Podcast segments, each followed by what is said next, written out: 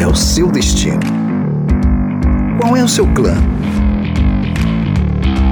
Começa agora o Clandestino, o seu podcast cristão de ideias itinerantes.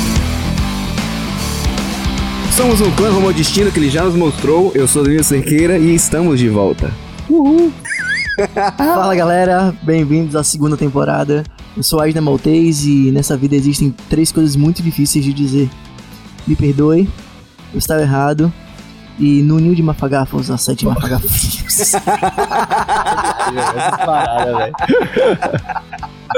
Fala galera, Túlio Ramos aqui na área, estamos de volta com a segunda temporada do podcast clandestino e o futuro é agora. Rede Globo. Plim, plim.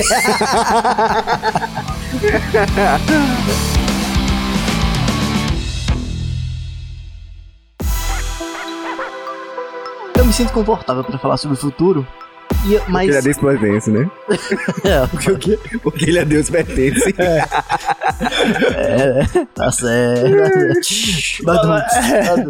Porque eu acho que o futuro, apesar dele ser abstrato, eu acho ele menos abstrato do que o presente. Porque o presente, em tese, ele não existe. O presente, ele não existe. Porque se eu tô, se eu- ele não existe no contexto de o presente que eu estou falando aqui já é passado. Certo, mas vamos lá. Não, ele existe, porque... Ele existe por um Só breve que- período. não, exatamente, só que o lance é isso. Aí, muitas vezes a gente até apresenta esse conceito como se ele fosse é, de maneira igual dividisse o tempo, né? Passado, presente e futuro. Isso de fato não existe. Você tem um, um pedaço gigantesco que é, que é passado, um pedaço gigantesco que você desconhece que é futuro, e um ponto de Que pode encontro. nem ser tão gigantesco, pode ser tão rápido quanto o presente. É verdade. E o ponto de encontro que é o presente. Ou seja, ele. Esse estralo, no, no momento que ele foi feito, ele era presente e se tornou passado. Imediatamente. Imediatamente, é. E agora vamos ao pretérito perfeito e o mais que perfeito. A gente, a gente tem coisas assim, por exemplo, é, vocês costumam fazer aquelas listas de Sim. ano novo, de resoluções do ano novo, que você vai fazer durante o ano? Vocês fizeram nessa virada de ano pra 2021? Nunca fiz. Faço sempre. Todo ano eu faço. Sério? Sério. E de- Você já, já tem alguma coisa que já está em andamento? Tem várias. Pô, abre aí pra gente. Não, não vou falar tudo. Né? As paradas que eu não falo. Mas, por exemplo, eu eh, normalmente eu faço a lista, eu boto metas aqui. Algumas são simples, tipo assim, tem umas que são nada demais. Por exemplo, a mais sem graça de todas aqui. Beber mais água. Eu preciso beber mais água porque é uma parada que, tipo, eu tenho um problema cara com precisa isso. fazer uma resolução de ano Tá novo aqui na resolução, eu tava escrevendo, aproveitei e escrevi. É, ler dois livros por mês. Algumas, algumas metas assim, por exemplo, eu já furei porque no mês passado eu só li um. então eu já tô Tá em no dívida. lucro, tá no lucro. Vai ter que ler ela é três agora. três, é. É, pra poder. Mas aí coloquei alguns aqui: desenvolver discipulado aqui na nossa comunidade. Dormir cedo, acordar cedo, que é uma parada que pra mim é muito complicado, porque eu durmo tarde e acordo cedo. Impossible. Eu também. É, entendeu? E é, consistência na atividade física, né? Porque, tipo, o mais importante que eu penso é consistência, né? Independentemente do que a intensidade. Coisas assim, entendeu? Mas eu sempre faço isso. Começo o ano ali no primeiro dia, primeiro, aquele dia da preguiça. Eu normalmente pego, pego o celular ali no bloco de notas e, e coloco assim umas 10, 12 metas pro ano. Sempre faço isso. Eu vou fazendo método durante o ano e já vou desistindo nesse mesmo período, assim. É, não, Processo. cara, assim, o meu bloco de notas, assim, não tanto quanto o Agnes, né, que, mas o meu bloco de notas, ele serve muito quase que ali pra, que seria antigamente o lance do diário, assim, sabe?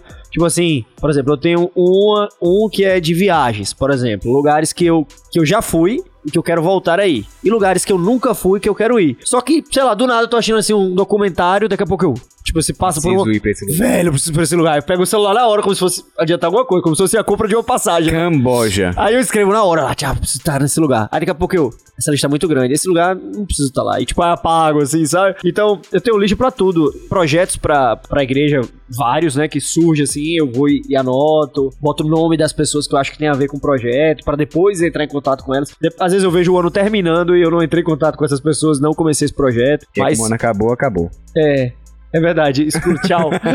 Esse lance que inventaram de 31 de dezembro e, e 1 de janeiro, né? Reboot. É, total. Ah, mas mas eu faço né? isso, faço isso. Eles são planejados, pragmáticos. Eu geralmente deixo a meta aberta. Aí quando eu alcanço a meta, Aí eu dobra. dobro a meta. Não, eu nem, nem ponho meta, nem alcanço nada, porque eu não posso mais de nada, não. Bagunçado. Se você vê minha, minha vida, é relacionada igual isso aqui, ó. Olha quantas janelas aqui de internet aberta, olha quantas abas. Mas aí, aí, vocês acham que isso, tipo, a gente, claro que a gente tem um norte de vida, a gente tem até, eu acredito que o Dan também, ele vê assim, pô, no fim do ano eu, eu quero tal coisa. A gente trabalha com isso, A gente talvez traça não, um objetivo uma- e vai alcançar Sim, aquela sim. meta. talvez não com a sistemática até que o Tulião falou. Anual. né, anual, mensal, semanal, mas a gente tem um objetivo. Vocês acham que traçar metas para o futuro deixa a gente mais ansioso ou mais disciplinado? Na experiência pessoal de vocês. Então, eu sou um cara extremamente ansioso. Então, eu, se você, na verdade, você me fez até refletir uma parada agora que você perguntou. Talvez eu escreva porque eu sou ansioso. Então, parece que é como se eu pudesse já estar vivendo um pouquinho daquilo que eu quero viver. No momento que eu tô ali colocando. É como se, não, eu já dei um pontapé, sabe? Tipo, o cara que quer. Vai começar a correr, compra o tênis. Né? Tá lá o tênis. Não, já comprei o tênis, né? Tipo, então. Vai comprar o carro, compra o chaveiro, já tem o chaveiro. então, mas eu sou um cara bem ansioso e não sei até que ponto isso, isso me ajuda na nas minhas resoluções, não, mas eu tornou meio que um hábito pra mim. é um tipo de ansiedade também que, por medo de, da frustração de não conseguir alcançar algo, eu evito fazer. Eu tô com você, Dan. Eu tô com você também. O tipo, eu, eu não gosto de cumprir horários. Eu evito. Sério? Muito embora, Nem sabia. Muito embora eu precise, entendeu? Na minha vida. É, eu, eu, eu tinha muito isso. Poxa, eu tenho que estudar pra que as pessoas esperem por mim, não que eu espere por elas. E aí, não deu muito certo isso. Mas isso funciona bem com as metas. Eu, eu, eu, não, eu não quero me frustrar. Então, às vezes, eu nem escrevo. Mas eu acho que isso, isso é um sintoma. Olha, o contrário. ó. Isso, isso vai pesar a balança pro lado do oposto. lado oposto. Tipo, isso é um sintoma, talvez, da nossa indisciplina. Assim como Aham. escrever de Túlio é um sintoma da ansiedade dele. Não, eu tô, tô É, falando são- com vocês são e tô a- olhando aqui meu bloco de notas. É Ah. engraçado que tem umas coisas que eu escrevi, depois, agora eu leio e eu não entendo nada. Tipo, tá entendendo? Tinha uma frase solta, eu falei assim, o que, que essa frase significa, velho? Tipo, não significa nada, É velho. porque você não é mais aquele Túlio, você já é um ser evoluído, sabe? Você já. Clarice Lispector. Não, mas ó. mas interessante você ter falado isso, o cara. Rio nunca passa duas vezes no mesmo lugar. É, tipo assim, mas interessante você ter falado isso. Tem uma. Apesar de vocês ficarem brincando é da Globo, a frase que eu falei que o futuro é agora é uma frase de Chico Science. Chico Science, que era o. o- tipo assim, um, um dos caras, vocês, acho que vocês devem conhecer, né? Do Nação Zumbi, que morreu no acidente de carro nos anos 90. E tem uma outra frase dele que é muito boa e que tem muito a ver com esse lance que a gente falou há pouco. Que ele diz assim: Nós temos a mesma idade. não. É, é, tem uma frase de Chico Science que ele diz assim: um passo à frente e você não está mais no mesmo lugar. Cara, essa frase, ela, ela me traz. Ela transcende em É, exatamente, esse aspecto que, que a Mas quando falou. eu falei do futuro do presente, vocês disseram que não era bem Ah. assim. É mesmo, mesmo sentido. Mas, cara, essa, essa frase me remete a essa reflexão. Um passo à frente você já não está mais no mesmo lugar. Então, às vezes a gente tá parado. Às vezes, né, por causa sei lá, dessa ansiedade, fazendo mil planos, mil resoluções. E a gente não, não toma iniciativa, assim, né? A gente não, não avança e não entende que, cara, um passo à frente você já não está mais no mesmo lugar. Você já estaria em uma nova conjectura, em uma nova perspectiva, em um novo prisma. Eu acho que a gente puxa aqui, né, a gente tá falando aqui pre- do presente, de não ser tangível tal. Eu acho que o presente, até se chamar presente, já traz um sentido de tangibilidade, de, de materialidade. Sim, sim, sim. Porque quando você recebe um presente, é algo bom. Então, o futuro, ele só deixa de ser futuro quando ele Se vem torna pra você, presente. quando ele se torna um presente na sua vida. Então aí você vê como lidar, porque às vezes a nossa ansiedade, esse medo da resolução do futuro, a gente acaba sempre jogando o futuro pra frente. E como esse futuro nunca se torna um presente pra gente, ele sempre vai ser alguma coisa que a gente teme. Perfeito. A gente, a gente acaba sempre com uma sensação nostálgica de que os tempos anteriores eram muito melhores e que nada tá bom agora, né? Nada tá bom agora. Antes era sempre muito, muito melhor. E a gente tem isso também com uma pressão social do, do sucesso, do ser bem sucedido, de você ter um empreendimento antes dos 20 anos, de você ter seu primeiro milhão antes dos 30, e uma ansiedade enorme para que se chegue os dias de glória, porque os dias de luta ninguém já aguenta mais. Frases prontas. e aí eu tô olhando aqui as minhas listinhas, né? De inveja do, do povo. Tipo, é, você tem um amigo que já é coordenador de uma empresa, enquanto eu tinha acabado de começar um estágio. Um fulano que já tinha viajado três continentes. E eu que namorava na casa de meus pais e não tinha saído do meu estado. É, um outro Beltrano. e Sempre, sempre tem alguém, a gente tem um primo assim, né? O primo que passou no concurso público, que não sei o que, só voltou a entrar na NASA Aham. e você reprovou a matéria da faculdade. e aí a gente vai comparando com as outras pessoas e o nosso presente e a ansiedade do nosso futuro só aumenta. E aí, como é que fica? Como é que fica a nossa mente em relação a esses anseios? Porque, assim, como é que vocês trabalham isso com vocês? Eu digo no sentido de que sempre é uma dúvida se a gente tá no caminho certo ou não. Porque parece às vezes que tá todo mundo muito alegre, todo mundo muito perfeito. É, recentemente eu vi uma pessoa falando no Instagram. né, ele é um cara, até apresentei pra. Conheci bastante sobre ele com o Túlio, que é o Ronaldo Irata. Ele é uma- um cara bem sucedido e tal, ele tava falando sobre essas frustrações, né? E o problema da- dessa frustração que a gente gera é porque a gente começa a pautar a nossa vida em cima da vida de outras pessoas. E foi uma comparação mais ou menos isso aí que você tá falando, né? Ele falando que juntou ele um colega dele, um amigo. O colega se tornou amigo, né, no decorrer do tempo. Eles formados. E aí disse que o cara virou pra ele e falou: Cara, a gente já tem cinco anos de formado, a gente não tem nada, velho. Começando a dar aula agora, ele hoje pessoa conceituada e bem conhecida por conta da posição como professor. E aí ele, o, o amigo dele, né? Não, a gente não tem nada. A gente olha aqui pro lado fulano, entrou pra. Assim que a gente formou, ele já entrou pra marinha. Hoje tá ganhando, já tá ganhando tanto há tanto tempo, tá tenente e tal. E fulano fez aquilo, não sei quem abriu uma clínica com não sei quem e tal. E aí ele falou uma coisa que é a, é a chave, tipo, quando você olha pra você, o que você tá fazendo? Qual é o seu objetivo? Até onde você consegue enxergar? Que é o ponto que você quer, que você quer alcançar. E aí você olhando isso e sabendo que, quem é você e aonde você quer chegar, se alguém viesse e quisesse investir em você, o que, que você falaria? Você acha que você falaria pra ela, eu valho? Ou você ia falar, não, investe em fulano, em ciclano que ele já tem uma clínica, ele já tá não sei onde e tal. Você se garante. Aí ele falou assim, eu, eu me garanto. E o amigo dele falou, eu não sei e tal, pô, você tem, como é que você sabe? Ele, eu sei porque eu me conheço. Então a gente tem que se conhecer pra saber onde a gente quer chegar. E aí o ponto, o ponto que eles estavam conversando é que, poxa, dependendo da área que você se forme, você só vai ter uma, uma resolução financeira de falar assim, pronto, já me paguei e já estou recebendo e realmente ganhando dinheiro a partir do décimo ano depois de formado. Então até metade disso aí você está só pagando que você investiu na sua, no seu processo. Depois disso aí você começa agora a montar, galgar alguma coisa para se estabilizar, para conseguir pagar a segunda etapa da sua vida, que é a sua estabilidade, para a partir daí você falar, pronto, agora estou ganhando dinheiro. Algumas pessoas vão fazer isso mais rápido, outras vão fazer isso mais devagar.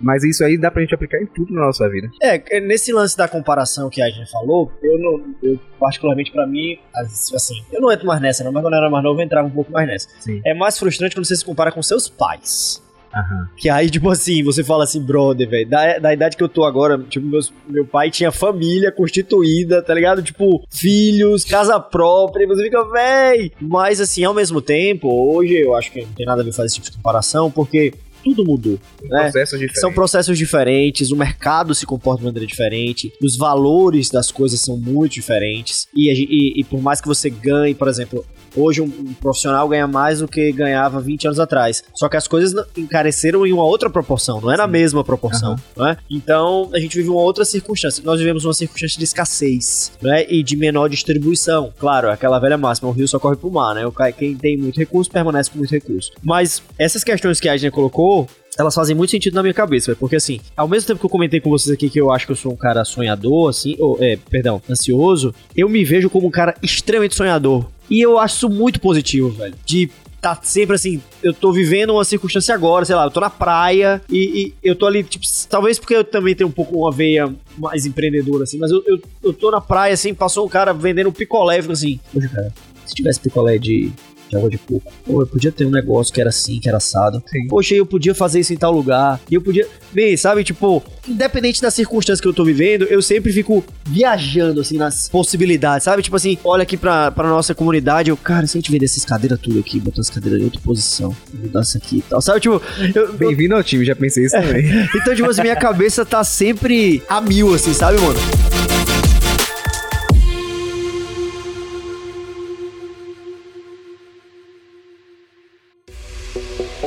O Turão levantou uma bola interessante que é das gerações, né? Ele falou nossa geração. E lá em casa eu tenho três gerações: a dos meus pais, a minha e a do meu irmão, que é 11 anos mais novo que eu. Então eu tenho ali o X, os Y, que são os millennials, e o Z. Sabe? E cada geração dessa é marcada por uma pressão social, por uma característica, por uma ansiedade. Eu tenho ali que é o X, que vieram depois dos baby boomers, aquela galera que saiu ali é, logo Mundial, da Guerra Mundial, que era pra construir o mundo, a galera do- a, a galera da recuperação. da recuperação. Era a geração da, da esperança, né? Eu, eu já assisti, eu assistia os, os festivais daquela, daquela época. E É muito. é muito interessante você assistir. A Record ainda tem muito festival desse, tá no YouTube. Você pode ver ali toda aquela galera ali do Que já é anos Contra a 60. Cultura. É rico, velho. Muito bom. Já vi Você- também. Você vê ali o, o Gil, o, o Caetano e todo o movimento contra a cultura ali na época. Muito bom mesmo. Não, É, é muito bom mesmo. É eu, vi- muito eu bom vi na, eu vi na pandemia. Na pandemia tava em casa, em sair, sem fazer nada, eu assisti todos. Sim, é, é, eu fiz um exercício também de, assistir os mundiais, né? Que era o Ah. Woodstock ali, logo no, no boom do Woodstock. A cara de tudo tá impagável aqui. E aí você vai ter ali o X. E a gente precisa entender isso até pra gente entender como é que esse pessoal vê o mundo, sabe? Esse choque de gerações é, é- é bastante marcante. O X, que é aquela geração ali entre os anos 60 e 70, eles tinham várias facilidades, ó.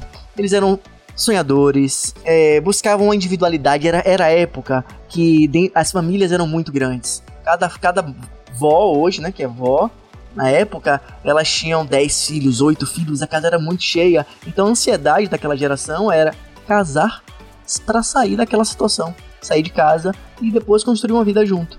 Que já é uma situação muito diferente dos Y e do Z. Os Y, eles querem primeiro construir as coisas e graduar e depois ter sua casa própria, o carro, para depois então pensar em unir matrimônio. E diante de tudo isso tem um cara que ele escreve pro The New York Times. É o David Brooks, ele diz o seguinte: Eu tinha pensado que a magia da era da informação era nos permitir saber mais. Mas então eu percebi que a magia da era da informação era saber menos. Hoje a gente precisa saber um pouco de tudo. O especialista hoje, ele tem essa figura de você, você é especialista, mas você em quais áreas? Você ser especialista só em uma coisa já não, não é mais tanto, sabe? A gente tá numa era é, me- quase que voltando ao Porque tudo é muito cíclico, né, velho? cíclico, velho. Ou seja, se você for ler o que era as profissões do Da Vinci, do Leonardo da Vinci, é absurdo. Desde construtor de helicóptero Aham, até pintor. sim, surreal. Mas enfim, tem outro cara que diz o seguinte, que essa geração atual ela não é mais burra que as outras, só que eles têm uma inteligência diferente. Eu quero falar dessa ansiedade que é muito marcante nessa geração nos Y e no Z. Os Z são o pessoal aí dos anos 2000, 2010. É uma geração que tá hiperconectada.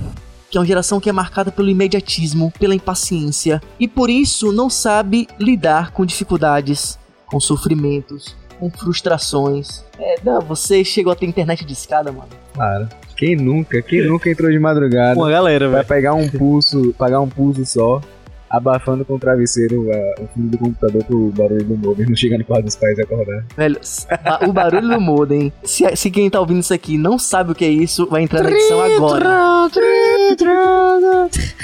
Pois é, não, e e a galera realmente não- Delicioso esse somzinho aí, ó, nostálgico. não tem noção de que na época você Pra pegava carregar uma foto, me Ia carregando assim, aos pouquinhos, tá E a ligado? foto tinha o quê? 32 KB. e, e- é exatamente e impedir a linha telefônica, né, de funcionar. Exato. Você tirava o cabo do, do, Do telefone. telefone Aí se alguém atendesse, pegasse o telefone pra ligar, caía a internet. é a internet. A geração de hoje, os Y e os, Z, não existe isso, velho. Você, se, você, se o seu celular, se o seu computador leva mais do que 5 segundos pra inicializar, Não, eu, eu tava pensando sobre isso, sobre é, como a gente é extremamente ansioso, porque tudo é muito rápido. E a gente se torna, entre aspas, multitarefa, mas na verdade, eu mostrei aqui no começo, né, pra que a quantidade de abas de que eu tenho aberta aqui no computador, que eu começo a ler uma coisa, eu falo, ah, isso é legal. Aí eu já vi outra coisa, já abri outra aba. Sim. Quando eu vi aqui, eu tenho mais de. E às vezes eu passo pra 50 próxima abas. aba sem ter acabado de ler aquela. Eu sou Eu muito acabei. assim, eu sou muito. Eu tô com mais de 50 abas abertas aqui. Porque eu, não, eu, tô- eu vou voltar aqui. Não voltei nunca. Então já reiniciou, aí eu abro o navegador de novo. Se deseja reabrir, Restaurar. restauro tudo. não leio. Porque a gente quer fazer muita coisa ao mesmo tempo e no final das contas a gente consegue fazer nada. É, no Safari, no celular, a mesma coisa, né? Fica aquele Eu várias tenho, abas eu, no. tenho, eu tenho 500 abas abertas no Safari. Aham. É, mas é isso, a gente então se acostumou com a hiperconectividade, com as respostas sempre rápidas. Isso é um problema, porque na vida nem tudo vai ser tão rápido assim.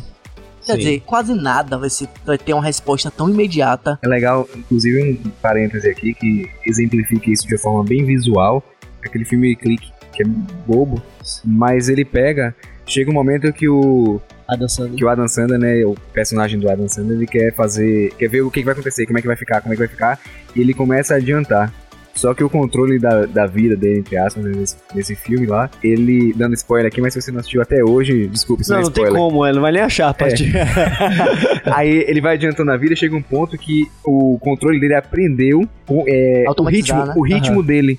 Então ele começa a não conseguir aproveitar os momentos. Acho que ele, ele eu lembro que ele pula doen todas as doenças dele, a parte dos filhos, brincar com os filhos, ele pula. É, as partes de, de chateação, É. parte de sexo também, né? Ele pula. Ele pula, E ele, aí que chega um momento que ele não consegue mais aproveitar nada. E quando ele viu, já, já tá lá no final, já tá velho e não tem mais o que fazer. O interessante é que ele tá velho, ele conseguiu, ele já está colhendo os resultados, mas ele, ele Ele não sabe- presenciou. ele não presenciou, ele não viveu. Isso. Cara, isso é uma reflexão Muito né, cara? boa. É, Uma- é o filme que você assiste, filme é besta, Não, mas e é se você parar pra pensar, ele, ele foi. É quase profético, né, velho? É. Porque se você parar pra pensar. Quando ele foi feito, Exatamente. Porque nós, e claro, era uma projeção do que seria essa sociedade é, imediatista. né? imediatista e não só isso, esse- dos dados, né? do- da quantidade de produção de dados. Então, cibernética, né? é, a gente até comentou sobre isso no outro episódio, sobre essa virtualização das, das relações, né? A gente às vezes tá em um determinado lugar, Foi vários, né? Águas. É, a gente, sei lá, o cara filma aquilo ali, depois o cara não vai assistir aquilo que ele filmou no celular, daquela cena. Não aproveitou E ele não momento aproveitou em plenitude porque tava preocupado no ângulo, na luz, né? Da, da filmagem que ele tava fazendo. da filmagem ruim. que ele- É, exatamente.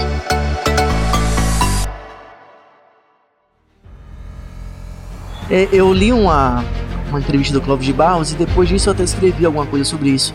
Que é a, a nossa torcida pra. A gente tá torcendo o tempo inteiro pra vida acabar, sem perceber que a gente Aham. tá torcendo pra isso. Sim, sim. A gente torce pra semana acabar por causa do fim de semana. A gente torce pro mês acabar por causa do salário. Pro ano acabar por causa das festas de fim de ano ou até das férias. E sem perceber a gente vai torcendo pra que a vida passe rápido. E a felicidade não seria o contrário disso. Não é quando a gente tá feliz que a gente quer que aquilo dure mais. Não é esse momento que a gente quer que dure pra sempre que é a felicidade. E aí a vida vale mesmo a pena quando a gente tá torcendo pra ela acabar adiantando, né, esses momentos todos. Mas, mano, engraçado, pô, legal pra caramba você falar disso. É, eu confesso, e pra quem tá nos ouvindo aqui, nós temos um excelente hábito de não conversarmos sobre o que vamos falar no episódio, então. Mentira. Eu não sabia que a Aiden ia falar isso. Aqui a gente estuda o roteiro. Ah, é. Que roteiro! Mas, cara, esse que você falou do, do- do- da fala do Clóvis de Barros, particularmente tem um, um- um assim, um tempo pra cá, eu tenho feito uma reflexão muito grande na minha vida sobre uma busca, quem sabe isso pode ser até um, um tema de um, de um episódio aí futuro, leveza. Sabe, eu tenho pensado muito sobre isso, sobre leveza nas relações, leveza nas escolhas e uma certa desaceleração, sabe? Tipo, um, um slow lifestyle, entendeu? Porque cada vez eu percebo que essa pressa, ela não faz muito sentido, velho. A gente só tem a perder. Cara, eu, eu parei refletindo sobre isso dirigindo. De que quando eu tinha 18, 19 anos, eu achava que eu estava constantemente em uma corrida de Fórmula 1. né? então, tipo, velho, é, tá buzinava, devagar, o é. sinal abriu, eu já tava buzinando e tal e tal. Cara, hoje eu venho, velho, nunca pego a faixa da esquerda, velho. Tipo, pe- pega ali a faixa do meio, bota uma, um podcast, bota uma música, sabe, velho? Podcast não, bota clandestino. Clandestina, claro. E- e- eu, eu tenho menos pressa, sabe? Com. Com, com- absolutamente. Exatamente. Bem isso, cara. Ando devagar, devagar porque já tive pressa. pressa. A gente E- cantora foi sensacional. Foi sensacional, foi a melhor parte. É, esse agudo aí, esse- essa soprano aí. É. Agora, tipo. você. é, cara, agora. Aí entra no, naquele, naquele paradoxo, né? Que é o seguinte: o cara, quando é jovem, que teoricamente, quando ele tem mais energia, ele tá agoniado, afobado pro negócio passar. O cara que é coroa, ou idoso, sei lá que seja, Quer curtir um tempo de uma forma quer que ele não tem mais aproveitar o tempo de qualidade, mas ele já tem as, as suas limitações. Sabedoria. É, então, assim, tô falando pra mim, tô falando pros meus amigos aqui, tô falando pra galera, todo mundo que tá nos ouvindo aqui. O quanto antes você der esse start de que essa pressa não vai levar a lugar nenhum. O quanto antes você der. E obviamente, a Adriana até perguntou um pouco sobre ansiedade. Eu não estou, obviamente, entrando numa seara aqui de uma questão patológica, de algo que você está tratando com, né, com, ou com medicamento, ou com acompanhamento profissional. Não é isso que eu estou falando. Estou falando de uma maneira geral essa, esse imediatismo da nossa geração. Quanto antes você fizer esse start acerca da necessidade de viver a vida com mais leveza ou entender como lidar com o tempo, porque o futuro chegará, independentemente daquilo que você faça, eu creio que você vai usufruir mais, né, das suas experiências, da sua vida de maneira geral.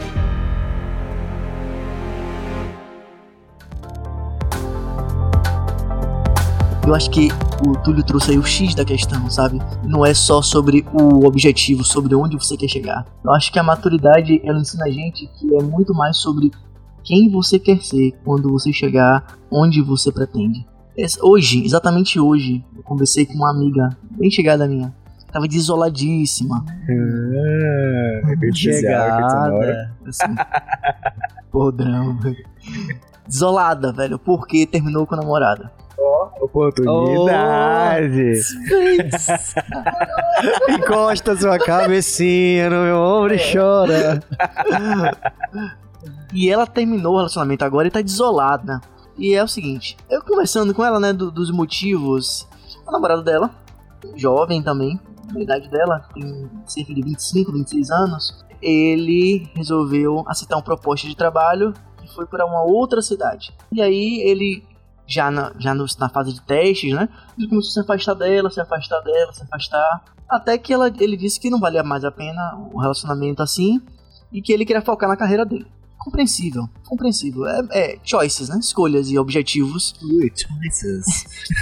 Escolhas, objetivos. E ela muito frustrada com isso e me dizendo o seguinte: Poxa, se fosse eu no lugar dele, eu jamais faria isso. Eu daria um jeito ainda de continuar e tudo, por mais que eu tenha uma carreira, por mais que eu tenha um sonho, uma ambição, uma meta. É, é sobre quem eu quero ser. Eu queria estar lá no, no futuro com ele. E sabe, eu quero falar pra você aqui que talvez esse diploma que tá tirando seu sono agora, que tá desregulando sua vida, talvez você nem use. Sua profissão pode mudar drasticamente. Talvez você nem precise de uma pós-graduação, de um mestrado, ou talvez a sua profissão ainda vai surgir. Sabe, é bem possível que essa correria toda, que sua carreira que você planejou, não dê em nada. E você acabe abrindo o próprio negócio, ou faça algo que se identifique, que vale a pena se debruçar sobre isso, que você, que você encontre. Talvez você nem esteja num cargo de liderança no futuro próximo. Ou você tenha é, o azar de não ter um plano de carreira. Por mais que você tenha até calculado e planejado isso. Entendo que acho que o maior medo, a maior ansiedade nossa é do tempo, né? Do tempo que sentir que a gente está atrasado. Talvez a nossa maior ansiedade quanto ao futuro é justamente essa sensação de atraso. E aí, quando a gente começa a, a cair né, na, na maturidade, como tu estava falando mais cedo, é que a gente começa a perceber que o futuro ele não é um inimigo, e ele não é algo, um- uma criatura, um desconhecido que eu preciso domar e, e vencer. Ele não é algo que, que eu deva, não só não deva temer, mas é algo que eu deva estar pronto e preparado para alcançá-lo. Para que ele se torne, como eu falei lá no começo, um presente na minha vida. E presente, eu gostei da, da analogia. Um futuro que se torne um presente. E aí, fazendo uma ponte aqui bem, bem sutil, quando a gente olha na Bíblia as alusões sobre futuro, sobre o desconhecido, a maioria das pessoas, não, não só descrentes, mas todo mundo, crente, o ateu, todo mundo teme, e você teme o futuro por conta de algumas, algumas ansiedades, por conta de algumas, é, de algumas questões, mas principalmente por causa da morte. E é um- uma coisa normal com relação a medo. Ah, tem medo de escuro, por quê? Porque no escuro eu posso encontrar a morte. Eu tenho medo de ficar sozinho, porque se eu morrer, eu não vou ter como aproveitar, não vai ter ninguém que me ajude a evitar algum processo, alguma, alguma coisa nesse processo de morte. E o futuro é justamente isso. No futuro é um lugar onde tudo acaba. E ao tempo que eu tento evitar o futuro, eu também corro cada vez mais pra lá, né? A resolução de tudo que a gente falou aqui, a gente corre em direção ao futuro, a gente corre em direção à morte, a gente corre em direção àquilo que a gente não quer alcançar. E quando mais perto daquilo que a gente não quer alcançar a gente vai chegando, a gente quer voltar. Né? a gente, Loucura, né, velho? aí já- já diz aquela música, né? Que quando a gente, a gente quer crescer e quando cresce a gente quer voltar de novo. Né? E independente das, das resoluções, a gente sempre teme isso. E a Bíblia ela traz uma esperança além disso. E isso que, que é reconfortante é, quase sempre, né? Porque ainda assim existe o, o desespero do desconhecido, do processo de morte. Porque a gente não foi feito, a gente não tá aqui para morrer. A gente foi criado para existir e para existir bem, existir em felicidade, em bonança. Então, talvez, muitas vezes a pessoa sai desenfreada e. Ah, eu não consigo planejar, eu não sei o que eu vou fazer. Eu planejei minha vida toda e agora deu tudo errado do que eu planejei. Eu desperdicei, tudo acabou. E aí agora eu vou viver loucão aqui, vou viver carpe diem pra sempre aqui. Meio que uma frustração Isso. pela falta de controle. controle, então eu pego, eu vou E o desenfreado. controle é um, meio que uma ilusão, né? Sim, e aí o, o que, que- o que qual é o meu objetivo agora? O meu objetivo agora é só existir. E a partir do momento que eu só vou existir, eu não tenho mais pretensões pro futuro e o meu presente se esvai. Essa fala, Dan, me lembrou, inclusive, um texto que a gente encontra no Antigo Testamento, do profeta Jeremias, no capítulo 29, no verso 11. Aqui tem uma fala do próprio Senhor que, que diz assim: Eu é que sei os pensamentos que tenho a respeito de vocês, diz o Senhor. São pensamentos de paz e não de mal, para dar-lhes um futuro e uma esperança. O convite, então, é que a gente consiga depositar no Senhor as nossas ansiedades, né, as nossas aflições, que a gente coloque para frente o exercício, porque não é simples, de reconhecer que a gente não tem controle de absolutamente nada, nunca tivemos na realidade controle de absolutamente nada. Por mais que tenhamos a possibilidade de influenciar as nossas vidas e a vida de outras pessoas, nós não temos de fato. Isso poderia nos deixar desesperados. E quase, e quase sempre é o que desespera, é- o desconhecido. sempre- né? Exatamente. Mas, particularmente, quando eu leio esse texto, isso me traz paz. Sim. né? Quando Deus diz ao seu povo de que os pensamentos que ele tem a nosso respeito são pensamentos de paz e não de mal, para nos dar um futuro e principalmente para nos dar uma esperança diante de toda essa esse quadro que aparentemente não é animador, né? Esse quadro que aparentemente aponta para o fim, né? Aponta para um certo caos, ap- aponta para para algo que não é o que nós almejávamos. Deus ele ressignifica absolutamente tudo e nos traz essa esperança, nos traz essa alegria.